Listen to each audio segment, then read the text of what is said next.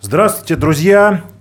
Всех с наступившим еще раз с Новым годом, со всеми праздниками. К сожалению, вот эти вот праздники обернулись тем, что э, нашу Аврору попытались так скажем, торпедировать, но это неудачно, поэтому мы начинаем снова свое вещание. Подписывайтесь обязательно на наш канал, ставьте лайки, распространяйте видео, поддерживайте нас, потому что враги, они не дремлют, и, соответственно, мы, как крейсер, им как кость поперек в горле. Соответственно, друзья, очень рад, что мы опять снова с вами начинаем вещать. Ну и у меня сегодня в гостях а, Дмитрий Гусев, первый заместитель руководителя фракции «Справедливая Россия за правду» в Государственной Думе и председатель Московского регионального отделения партии. Дмитрий Геннадьевич, добрый день. Добрый день. Да, ну вот э, о чем хотелось бы поговорить. Вот Новый год, прошел, соответственно, 22-й закончился, начался 23-й. Мы видим, что проблемы бедности, э, специальная военная операция, э, ситуация, связанная с внешним давлением и так далее, они никуда не делись. И очень бы хотелось бы с вами поговорить вообще про перспективы работы, в том числе э, Государственной Думы и вашей фракции, потому что ваша фракция, она последовательно работает в сфере внесения социальных законов и вообще, как бы сказать, стоит на нормальных социалистических позициях. Поэтому первый вопрос такой. Э, Дмитрий Геннадьевич, вот какие направления э, деятельности партии «Справедливая Россия» и партийная фракция в Государственной Думе считает приоритетным весеннюю сессию в целом в 2023 году, потому что весенняя сессия началась, вот сейчас и происходит. Ну, во-первых, поздравляю всех со всеми наступившими праздниками. Мне кажется, они уже закончились, и уже все начали работать, и уже все смотрят, как и что будет происходить в ближайшем году. Что касается наших планов работы, то позавчера открылась весенняя сессия Государственной Думы, и лидер партии Сергей Михайлович Миронов в своем программном выступлении задал как раз эти приоритеты. О чем идет речь? Ну, первое. То, чем партия занималась и будет продолжать заниматься, и это главный, главная наша задача – это победа. Поэтому все законы, которые связаны с поддержкой наших мобилизованных, с поддержкой их семей, это все то, над чем мы работали и будем продолжать работать. Наши инициативы, которые были приняты уже Государственной Думой в этом году, самое главное состояли в том, чтобы приравнять всех тех, кто находится в зоне специальной военной операции – военнослужащим, чтобы у всех были одинаковые льготы, пособия, надбавки э, и так далее, и так далее, и так далее. Вот мы эти идеи предложили, эти идеи Думой приняты всеми фракциями. Это правильно, и в этом направлении мы дальше будем продолжать. А можно я процитирую вас? Вот э, борьба с бедностью, монополиями, поддержка малого и среднего бизнеса, ликвидация микрофинансовых организаций, помощь мобилизованным их семьям, помощь фронту и справедливой спецоперации, развитие технологического суверенитета России, рождаемость и поддержка российских семей. Это все то, что вы заявили, это абсолютно правильно, да, так скажем, понятно, куда двигаться, но... Ну, что конкретно? Да, но что так конкретно? Я сейчас об этом как раз вам и расскажу. Именно об этом я вам расскажу. Значит, так вот, дальше. У нас огромную, огромное значение там на фронте имеет ЧВК «Вагнер». Но у нас нет закона о частных военных компаниях. Частные военные компании есть, а закона нет. Вагнеру нужен закон. Ну, не только Вагнеру, Это, я как понимаю, у нас он, же несколько нужен, частных он, военных компаний. Да, он нужен стране, просто все знают про Вагнер. Об этом вчера Сергей Миронов заявил с трибуны Государственной Думы. Закон фракции подготовлен, мы его готовы внести. И я думаю, что это будет важный и нужный для всей страны закон. Вот это, так сказать, эм, Вторая история, да, которая, или первая, вторая, которая важна. Третье, значит, мы находимся в санкциях, на нас давят, экономика в очень напряженной ситуации. Не дать просесть этой экономике может малый и средний бизнес. Поэтому мы этот малый и средний бизнес защищаем. Прежде всего от того, чтобы рынки не захватили монополии, то есть крупные компании. Мы на этом стояли, мы на этом стоим – и будем продолжать и дальше стоять. Вот это вторая наша позиция. Следующее про э, семьи, про детей, про многодетных. У нас в прошлом году 800 тысяч составила убыль населения. То есть мы вымираем, на 800 тысяч нас стало меньше. Какой выход? Выход больше рожать. И у нас, для того, чтобы мы выползли из этой демографической ямы, семьи должны стать многодетными. То есть четыре человека должно стать семья. Материнский капитал с этой задачей уже не справится, потому что он направлен на то, чтобы люди в принципе начали рожать. Но теперь следующий этап. Люди должны рожать много, мы должны стать многодетными. Вот это такая большая серьезная задача. Как поддерживать? Значит, у матерей должна быть, с одной стороны, уверенность, и у, и мужей, что они смогут содержать столько детей. А, и у них будут на это льготы, пособия и так далее. И второе, а, люди должны а, быть к этому готовы что два ребенка это плохо, а четыре это нормально. Нет, два ребенка это неплохо, это хорошо. Это хорошо, да, но этого это мало. Ну, не, ну, ну, слушайте, вот у меня все, меня в роду все многодетные, все. Я, брат, родители мои, дяди, тети, значит, э, ну, бабушки, дедушки, само собой, по 6, по 9 там было детей, по 14 у кого-то, понимаете? Ну, а там дальше вглубь даже и говорить бессмысленно, там все были многодетные, понимаете? Но и это нормально. Я надеюсь, верю и работаю над тем, чтобы дети мои тоже были многодетными. Это нормально, большая семья, много детей. Но в городе же очень тяжело ребенка заводить. Ну, тут Ребенка надо... завел, надо потом возить. А если два? А если но, три? Но а четыре? Но тут же еще разговор не только о том, что вроде в сельской местности есть дома, а ты когда небольшая квартира... В сельской местности нет работы. Да, работы Есть дома, нету, нет работы. Да, а тут есть вот, работа, а квартирка Конечно. маленькая, соответственно. Конечно. Мне кажется, тут государство должно вообще поменять э, статус многодетных. Вообще это должны стать люди многодетные, стать элитой нашего общества, Конечно. реальной. Так об этом, об этом и речь. Но для этого должны люди сами признать, что ну нормально, вот мы э, сегодня женимся, молодежь, да, и мы понимаем, что у нас будет четверо, пятеро, шестеро, там, сколько Бог даст детей. Но такого же нет. Но у нас еще Понимаете, так, по это большая, большая задача. 21 миллионов за чертой бедности, да, ниже МРОТа это, живут, это, которые смотрите, у нас в нашей программе лет падает реальный борьба с бедностью. Да. Это первый пункт в целях национального развития которые у нас э, озвучивает президент. Борьба с бедностью – это первая цель устойчивого развития, которая озвучена и принята ООН. У нас в партии до 2021 э, года, до февраля месяца, первым пунктом программы была борьба с бедностью. Мы на этом стоим. Это является огромной линией нашей работы. Мы ее никогда не бросим. И все, что касается помощи тем, кто еще не может – или уже не может, мы эти законы постоянно принимаем, инициируем, и они находят поддержку вот, э, у большинства людей. Это наша главная социалистическая задача, иначе бы мы не были социалистической партией. Вопрос тогда. Вот э, на прошлой неделе поднимался вопрос с вами, вашей фракции, о праве многодетных отцов с тремя детьми на отсрочку от мобилизации. Ну, одни пишут, что соответствующее распишение Минобороны все еще действует, другие утверждают обратное. Да, фракция вносила соответствующую, соответствующую инициативу, да, но, к сожалению, она не была принята. Да, э, парламентское большинство в виде «Единой России», я как понимаю, ее не приняла. Почему? Да? Вот какие сложности есть в принятии данной нормы? Разве «Единой России» это не выгодно, чтобы, так скажем, э, многодетные отцы имели отсрочку от э, мобилизации? Мы считаем это правильной и важной позицией. Мы этот закон действительно внесли. Он, к сожалению, не принят, и все руководствуются приказом Министерства обороны. Но вот смотрите, прошел слух – об отмене этого приказа и какое сразу возмущение общества. Не проще ли принять закон, и всем станет просто и понятно э, жить. И никогда ни у кого не будет вопросов, отменят, не отменят. Будут призывать многодетных отцов, не будут призывать. Надо дать обществу спокойствие и однозначный ответ на этот вопрос, что мы и предлагаем. Ну, по-моему, это нормально.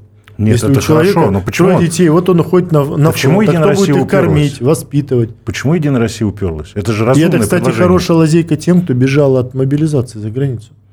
Рожать трое Мы детей. Мы это чуть-чуть позже поговорим. Рожать трое детей, не иди.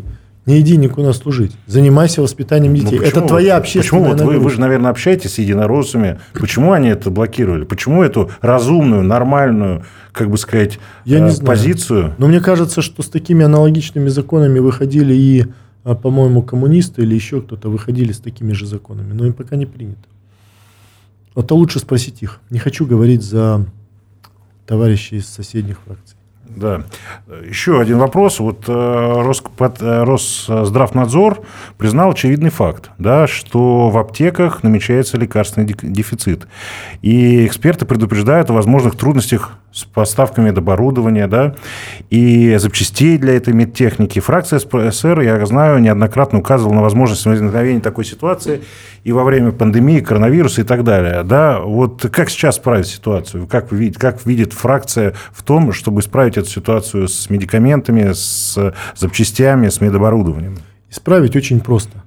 Значит, надо дать возможности и свободу бизнесу.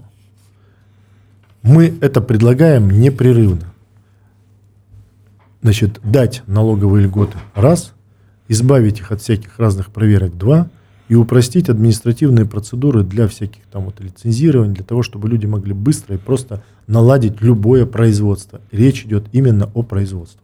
И тогда мы быстро импортозаместимся. Понимаете? Но оборудование все-таки так быстро импорт ну, не 2-3 года. 2-3 года. 2-3 года. Надо действовать по принципу Китая. Покупать оборудование, разбирать, делать свое. Ничего там страшного нет. Ну, вы мы за верите? 3, за 2, конечно, мы за 2-3 года спокойно можем восстановить любое такое оборудование. Ну, я э, Сделать сказать... копии, сделать, значит, э, похожее из того, что уже есть, нет в современном мире никакой сложности. У нас санкции на нас наложили около 40 стран из 200. 10 или 9. Около 40. А остальные-то нет. Ну, конечно, нужно время. Почему мож, могут происходить такие истории? Потому что требуется время на то, чтобы наладить новые э, цепочки поставок и производственные цепочки. Просто на это нужно время. И может быть какой-то небольшой, так сказать, ну, э, возникнуть дефицит. Но и ничего более. Поэтому ну, я а... как раз, но если мы даем бизнесу возможности, освобождаем их от налогов, даем им льготы и так далее, и говорим, или, или наоборот – вводим дополнительные пошлины на такие же импортные, а это не товары. приведет к тому, что, например, те же самые лекарства, у которых нет у нас аналогов, просто пропадут с полок аптек? Если, если мы же понимаем, что существуют вот эти фарм-индустрии, э, фарм-монстры, которые, так скажем, могут монопольный сговор сделать, которые, кстати, имеют влияние здесь, и, соответственно, тут как вот... Э, у нас нет, э, честно говоря, у нас нет проблем с лекарствами, потому что мы можем производить все, часть из наших субстанций, часть там из индийских или из каких-то других субстан- субстанций.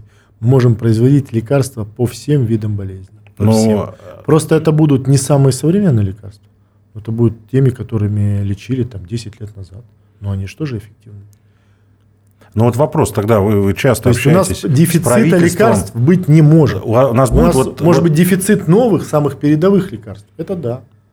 Но ну, вопрос, те, которыми там, лечили 10 назад, они ну, там инсулин и прочее, они... Нет, с этим я, не, не будет никаких проблем. По инсулинам мы сами обеспечены полностью. И, э, по препаратам крови, по сложным препаратам мы все обеспечим. Тем более сейчас закон о крови у нас принят. Я думаю, что здесь у нас не должно быть проблем. То есть, в принципе... Э, у вот нас биотехнологически вот... очень развитой бизнес. Биотехнологический Вы не компания. видите, что есть возможность лекарственного дефицита? То есть... Нет, не, не будет такого. Ничего правительство подобного. не допустит это? Ну нет, просто я же еще вам повторю. Значит, мы э, можем быть лишены каких-то самых современнейших лекарств, которые пока нам недоступны. Но те лекарства, которыми лечили 10 лет назад, они у нас есть, мы их сами можем производить или докупить. И здесь могут быть сложности только технические, потому что надо восстановить вот эти цепочки, чтобы откуда-то что-то привезти, возникают транспортные сложности, еще какие-то. На это нужно время. Никаких дефицитов э, быть не может. Еще один вопрос, касаемый напрямую бедности, да, хотел вам задать. А, кредиты, микрофинансовые организации и так далее и тому подобное. Вот я когда был еще работал в общественной палате, я помню, когда вот эти вот начинались борьба с микрофинансовыми организациями, я помню, как вот это сообщество сопротивлялось, как лоббисты принимали законы для того, чтобы это сохранилось. Ну, сейчас, вот еще раз повторюсь, у нас где-то 20 миллионов по официальной за чертой бедности, у нас 8 лет падают реальные доходы населения, у нас некоторые территории закредитованные, так скажем, серьезно, да, там до 80% закредитованности, и причем вот эти микрофинансы, всем понятно, что есть какие-то социальные элементы, которые там условно берут эти микрофинансы выпить, но мы понимаем, я знаю, что в регионах существует некий дефицит денег, и многие люди просто берут деньги в этих микрофинансовых организациях для того, чтобы там купить еду. Это факт. Это вот, факт. Да, и, соответственно, вот э, в конце декабря да, э, Госдума приняла закон об ограничении для микрофинансовых организаций, потому что снижает максимальную стоимость микрозайма с 365, внимание, да, до 292%. Фракция «Справедливая Россия» неоднократно призывала запретить деятельность МФО на территории России, что абсолютно правильно, да, вот я согласен, что вот эти вот, как бы мы помним еще в советское время вот эти вот фильмы, которые показывали вот этот ну, вот Республика Шкит, например, да, что, что такое микрофинансовая организация, как да. это действует. Вот почему все-таки, как вы объясняете, микрофинансовые организации продолжают существовать и вытягивают с нашего нищего населения последние средства? Ну, слушайте, значит, э, что касается позиции фракции, мы действительно всегда были против микрофинансовых организаций, но вот последний закон, который фракция внесла, был отклонен на запрете, а в декабре мой закон, который говорил о том, чтобы сократить эти проценты до 150 в год, тоже был отклонен. Значит, э, ну, не получается полностью отменить, мы придумали, ну, давайте хоть сократим ну да, несколько лет назад да, еще не, был там не, полторы не, тысячи процентов. Не, да, не на 10 процентов, там, а сократим существенно в два раза, тоже был отклонен. Но ну, это серьезная такая история. В чем проблема? Действительно, потребность у людей в таких услугах есть, но не под такие же проценты. Надо закрыть микрофинансовые организации и дать такую функцию, как социальную, как задачу государственным банкам. И ВТБ и Сбербанк способны людям вот эти микрокредиты давать под обычные годовые стандартные проценты. Сложность возникает вот в чем. Почему такие проценты берут э, значит, э, вот эти микрофинансовые организации. Их тоже, с одной стороны, можно понять. Э, вот приходит человек, берет 100 тысяч в кредит или там миллион в кредит. Ну, миллион и берет, не микрофинансовый. Или, и берет, берет миллион а, в кредит ну... и, берет, и берет тысячу рублей в кредит. Количество документов, которые нужно оформить, оно одинаковое. Ну, как, как правило, я видел, вот, например, в регион приезжаешь, везде вот эти вот наклейки, да, да, микрофинансовые да. организации, для собственника бизнеса, только паспорт понятно, и все. Собственник бизнеса выдает 500 рублей кредита, и затраты, трудозатраты на человека у него такие же, как и в банке в большом где приходит человек и берет кредит в миллион. Вот трудозатраты одинаковые. Но поскольку здесь ну, сам объем денег маленький, поэтому они за счет процентов зарабатывают себе сверхприбыли. Их, вот вот как, какая логика бизнеса, откуда берутся такие проценты. Но, Но так быть, логика. Конечно, чудовищная. Так быть не должно. Так быть не должно. Так быть не должно. Ну, просто на нас, если посмотреть, там э, в регионах там 15 тысяч рублей зарплата, да, есть регионы, где работы Надо вообще эту лавочку нету. закрывать. Да, и, соответственно... И вот давать же... под обычные проценты или вообще без процента, значит, людям кредиты вот из э, денег государственных банков. У нас Сбербанк позапрошлом году имел прибыль 1 триллион 300 тысяч рублей. Триллион 300. Плюс прибыль Сбербанка триллион триста. Это почти профицит бюджета 2021 года. Полтора, ну, полтора триллиона. Ну, почти, почти половина. Это, ну, чуть -чуть огромные, половины это огромные бюджет деньги. Москвы, извиняюсь. Это огромные деньги. Половина бюджета Москвы. Огромные деньги. Поэтому из этих денег они могут спокойно раздать э, беспроцентные микрокредиты. Ну, и надо Митро... вот, вот так надо делать. Ну вот э, все-таки мы понимаем, что сейчас действительно, вот э, как вы правильно сказали, существует внешнее давление, э, борьба с бедностью, она затянулась, и население беднеет, богатые сверхбогатеют, банки, как бы сказать, показывают сверхприбыли, микрофинансовые организации – это паразиты, откровенно сказать, которые просто, так скажем, на корню загоняют людей в кабалу, учитывая, что за каждой микрофинансовой организацией стоит коллекторская какая-то компания, которая потом, так скажем, да, вышибает вышибает людей из людей эти деньги Все последние. Правда. И мы, мы просто, ну, это угроза национальной безопасности. Вот все-таки мы понимаем, что это сверхприбыль, что это, наверное, круче, чем торговля оружием и наркотиками. Ну, как с этим бороться, если, так скажем, вот эта вот э, раковая опухоль, она поглощает регионы реально? Только закрытием. Как это Взять и закрыть а функцию такую передать государственным банкам в качестве обязательной функции по выдаче микрокредитов. Другого пути нет. Потому что у нас сейчас уже надо вводить еще одно понятие. не только бедностью, а есть еще нищета, понимаете? Да. То есть бед, есть люди бедные, а есть люди нищие, А которые люди на еду, которые- которые на еду берут деньги, на еду кредит берут. Так это Ну вот уже об этом надо говорить. Вот э, мы как раз обсуждали с Яной Лантратовой, с моей коллегой, что делать. Она вернулась из Челябинска, и как раз эм, вчера сидели, придумывали, что делать именно вот с этими людьми.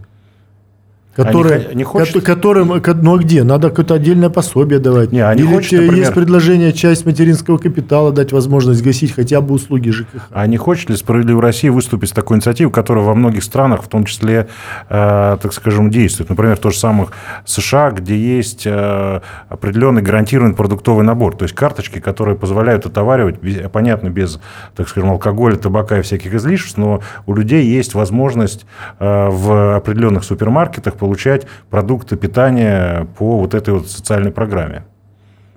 Например, можно так делать. Просто это уже реально, как бы сказать, люди бы не брали бы микрокредиты, если это нормальный человек. Я не говорю о социальные как бы, алкоголики, которые тоже существуют, да. Просто если бы ей была возможность гарантированно набора продуктового получения ежемесячно там, или еженедельно в супермаркете, я думаю, что люди бы как раз бы, это бы тоже э, проблему У нас есть бедности закон, решило. у нас Не- есть, э, в всяком закон- случае, помогло бы У бедным нас людям, есть нищим. закон о фудшеринге, а, который мы предлагаем Государственной Думе принять. Он как раз об этом и говорит. О том, чтобы продукты а, питания, часть из них супермаркеты могли бы раздавать а, а, как раз вот людям, которые находятся на грани Но существования. это не про просрочку, естественно. Это не про просрочку. Это не, вообще не про просрочку. Это как раз а, как бы вот обязательная такая, что ли, социальная функция. И второе, мы говорили о том, чтобы вот у нас столько конфиската. Этот конфискат сейчас по закону обязан уничтожаться. Обязан. Это вообще безумие какое-то. В голодной стране там давить этот конфискат лучше А бы мы помидоры детские дома. и мясо детские закапываем в землю. Ну, конечно. Вот мы об этом и говорим, чтобы этот э, конфискат иметь возможность э, раздавать как раз людям, которые находятся в тяжелом положении. Ну, не могу не коснуться вопроса а, наших вооруженных сил, СВО. Естественно, в конце прошлого года на высшем государственном уровне поднимался вопрос о реформировании вооруженных сил. Это многих наших читателей волнует. Да? А, Речь идет о увеличении общей численности вооруженных сил, да? возможности возвращения с двухлетней срочной службы, то есть как было раньше в Советском Союзе, и повышение предельного возраста призыва до 30 лет. Как вы это прокомментируете и какая позиция у фракции по этому вопросу? Ну, что касается увеличения численности вооруженных сил, так- такое решение, я так понимаю, принято и будет реализовано. Ну, а что касается, а, значит, вообще службы в армии, то мне кажется, что э, сейчас вот э, история с этими колобками, то есть те, кто укатился за границу, Ну, сейчас мы это потом, еще да, будет а, вопрос. Значит, она как раз говорит о том, что люди не имеют такого патриотического гена, что ли, что они бегут куда-то. А что его может воспитать? Вот в том числе служба в армии. Ну, давайте э, будем брать всех в армию, только всем давать разную работу. Не может человек по состоянию здоровья служить вот э, в боевых войсках. Пожалуйста, иди, помогай, вот э, в госпиталь ухаживай за ранеными. Ну, у нас сейчас Пожалуйста, тоже... пожалуйста, если ты умный студент, ну не надо тебе, значит, с автоматом бегать. Сиди за компьютером, пиши программы. Или сиди в биологической лаборатории, изобретай противоядие против очередного биологического оружия. В общем, работы хватит всем. Научные роты давайте создавать. То есть всех нужно через армию пропустить. Всех. Но только на разных, э, на разную Ну, я работу. напомню, что такие не только в Советском Союзе было, Израиль сейчас на такой же позиции стоит. Да, Многие страны да. мира. То есть ваша фракция поддерживает вот эти вот инициативы. Ну, э, мы во фракции пока это не обсуждали, я высказываю свое мнение. Мое мнение такое, что надо армию сделать обязательной для всех, но у каждому дать свою работу. Там ту работу, которая у него получается лучше всего. Если ты студент, талантливый ученый, иди работай в научную роту. Послужи пару лет. Если ты, значит, э, умеешь э, писать программы, пожалуйста, вот тебе кибервойска. Вот об этом же речь. Не могу не коснуться, вот вы только что сказали о так называемых колобках, да, и о тех людей, которые от бабушки ушел, от дедушки, я как понимаю, вот отсюда это пошло, да? Это пошло отсюда, да, и потому что колобок, он не может катиться наверх, он может катиться только вниз. Ну и самое главное, в конце колобка ждет пасть, он будет съеден. И вот еще какой важный момент по поводу колобков. Колоб так называли коллаборационистов во Франции во время Второй мировой войны. Поэтому тут двойной смысл. Я понял. Вот вопрос. На прошлой неделе с новой силы вспыхнул вот этот вот как раз э, разговор о привлечении к ответственности российских граждан, покинувших Россию, но продолжающих выступать с таким активным, так скажем, с активной критикой России, э, откровенно такими дискредитационными лозунгами, интервью, ну, такие как Смоленинов, да, известный артист, Гременщиков, Максим Галкин, другие. В чем, на ваш взгляд, связано такое обострение у российской интеллигенции? Ну, давайте разберемся со всеми теми, кто уехал. Их можно разделить на две категории. Первое – это те, кто уехал, поддавшись панике, и это и есть те самые колобки. И их подавляющее большинство. Их 99%. Малая часть – это люди, которые действительно э, находятся во враждебном отношении к нашей стране. Эти люди позволяют себе античеловеческие и антироссийские высказывания – эти люди выкрикивают с э, трибуны и с, э, значит, со сцены э, нацистские проукраинские лозунги. Вчера вот Монеточка или позавчера отличилась. До этого там Меладзе, Галкин. В общем, это все, конечно, отвратительно. Вот вторых, которых меньшинство, их а, нужно в соответствии с Уголовным кодексом привлекать к ответственности. А первых, которых большинство, их надо возвращать. Это наши люди, которые просто поддались панике, убежали и решили, что так правильно. Но ну они... Ну да, миллион человек в предателе. Они, это... ну конечно, они очень скоро это поймут. Когда там их на каждом шагу будет подстерегать то медведь, то волк, а в итоге будет съедать леса, они поймут, что у них никому они, кроме как родине своей, не нужны. И они будут возвращаться, будут каяться, их надо прощать и принимать домой к себе. Ну, э Нужны ли вот эти вот законы какие-то новые для того, чтобы вот этих вот, как вы говорите, э, первых, э, первой группы так называемой интеллигенции э, привлекать граждан к ответственности? Либо какие-то уже Если действующие законы... Если совершили уголовное преступление, на это есть соответствующие законы у нас. Их можно ужесточать. Раз они не понимают, ну давайте их ужесточим. Они же ведь не останавливаются. То есть они привлечены к ответственности. И для них это что в лес, что по дрова они из этого не делают никаких выводов. Значит, этот закон не работает в полной мере. Давайте его ужесточим. Ну, а как вы относитесь к тому, что вице-премьер Кузнецов выступила, с моей точки зрения, да, вице-спикер, э, извините, э, такой довольно-таки дикой, что давайте решать проблемы многодетных за счет тех, кто уехал?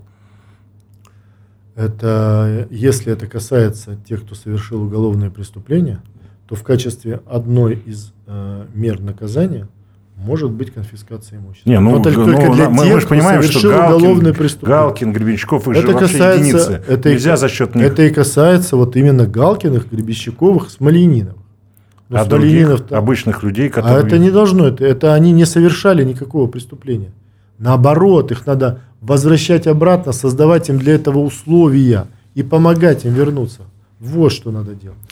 Ну и последний, наверное, вопрос нашей программы. Э, вот какие вообще инициативы сейчас фракции «Справедливой России» находятся в работе именно в таком ну, режиме? И если вы говорите уж с последнего вопроса начнем, а, мы подготовили и на следующей неделе будем вносить закон о том, чтобы а, не платить деньги тем, кто совершает антигосударственные вот эти преступления. Не платить ни копейки денег из государства. Ну, то есть, вы то есть что имеется в виду? Работает да. артист, например, в театре в государственном служит. Не работает. Служат они в театре артисты. Служат в театре. И вот во время этой службы позволяет себе значит, совершать вот эти антигосударственные преступления. Почему мы должны из государственного бюджета платить ему деньги? Вы либо трусы наденьте, либо крестик снимите, как в том анекдоте.